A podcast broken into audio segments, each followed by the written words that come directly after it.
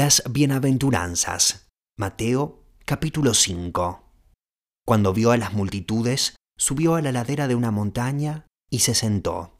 Sus discípulos se le acercaron y tomando él la palabra, comenzó a enseñarles diciendo, Dichosos los pobres en espíritu, porque el reino de los cielos les pertenece. Dichosos los que lloran, porque serán consolados. Dichosos los humildes, porque recibirán la tierra como herencia. Dichosos los que tienen hambre y sed de justicia, porque serán saciados. Dichosos los compasivos, porque serán tratados con compasión. Dichosos los de corazón limpio, porque ellos verán a Dios. Dichosos los que trabajan por la paz, porque serán llamados hijos de Dios. Dichosos los perseguidos por causa de la justicia, porque el reino de los cielos les pertenece. Dichosos serán ustedes cuando por mi causa la gente los insulte, los persiga y levante contra ustedes toda clase de calumnias. Alégrense y llénense de júbilo, porque les espera una gran recompensa en el cielo. Así también persiguieron a los profetas que les precedieron a ustedes. La sal y la luz. Ustedes son la sal de la tierra, pero si la sal se vuelve insípida, ¿cómo recobrará su sabor? Ya no sirve para nada, sino para que la gente la deseche y la pisotee. Ustedes son la luz del mundo. Una ciudad en lo alto de una colina no puede esconderse, ni se enciende una lámpara para cubrirla con un cajón.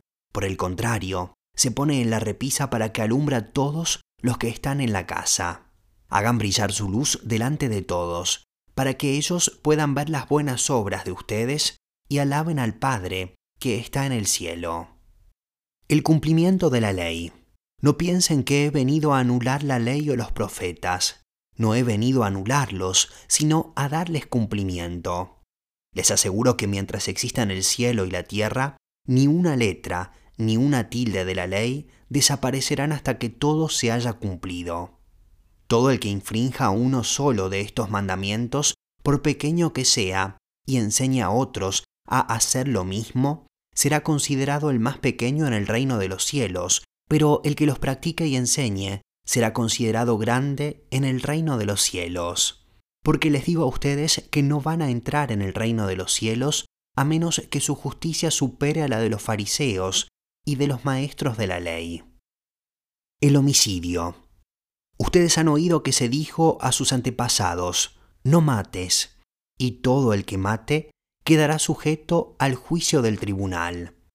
Pero yo les digo que todo el que se enoje con su hermano quedará sujeto al juicio del tribunal. Es más, cualquiera que insulte a su hermano quedará sujeto al juicio del consejo, pero cualquiera que lo maldiga quedará sujeto al juicio del infierno. Por lo tanto, si estás presentando tu ofrenda en el altar y allí recuerdas que tu hermano tiene algo contra ti, deja tu ofrenda allí, delante del altar. Ve primero y reconcíliate con tu hermano. Luego vuelve y presenta tu ofrenda. Si tu adversario te va a denunciar, llega a un acuerdo con él lo más pronto posible. Hazlo mientras vayan de camino al juzgado, no sea que te entregue al juez y el juez al guardia y te echen en la cárcel. Te aseguro que no saldrás de allí hasta que pagues el último centavo. El adulterio. Ustedes han oído que se dijo, no cometas adulterio. Pero yo les digo que cualquiera que mira a una mujer y la codicia ya ha cometido adulterio con ella en el corazón. Por tanto, si tu ojo derecho te hace pecar, sácatelo y tíralo. Más te vale perder una sola parte del cuerpo y no que todo él sea arrojado al infierno. Y si tu mano derecha te hace pecar, córtatela y arrójala. Más te vale perder una sola parte de tu cuerpo y no que todo él vaya al infierno. El divorcio. Se ha dicho, el que repudia a su esposa debe darle un certificado de divorcio. Pero yo les digo que, excepto en caso de infidelidad conyugal, todo el que se divorcia de su esposa la induce a cometer adulterio, y el que se casa con la divorciada comete adulterio también. Los juramentos. También han oído que se dijo a sus antepasados, no faltes a tu juramento, sino cumple con tus promesas al Señor. Pero yo les digo, no juren de ningún modo, ni por el cielo, porque es el trono de Dios, ni por la tierra, porque es el estrado de sus pies, ni por Jerusalén, porque es la ciudad del gran rey. Tampoco jures por tu cabeza, porque no puedes hacer que ni uno solo de tus cabellos se vuelva blanco o negro.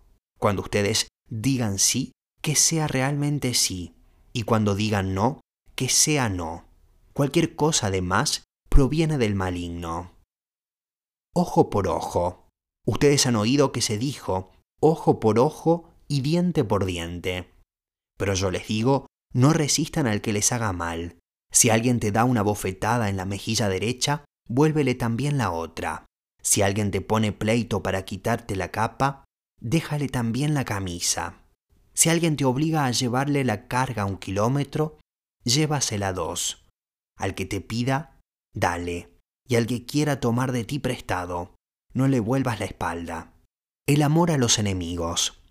Ustedes han oído que se dijo, ama a tu prójimo y odia a tu enemigo. Pero yo les digo, amen a sus enemigos y oren por quienes los persiguen, para que sean hijos de su Padre que está en el cielo. Él hace que salga el sol sobre malos y buenos, y que llueva sobre justos e injustos. Si ustedes aman solamente a quienes los aman, ¿qué recompensa recibirán? ¿Acaso no hacen eso hasta los recaudadores de impuestos?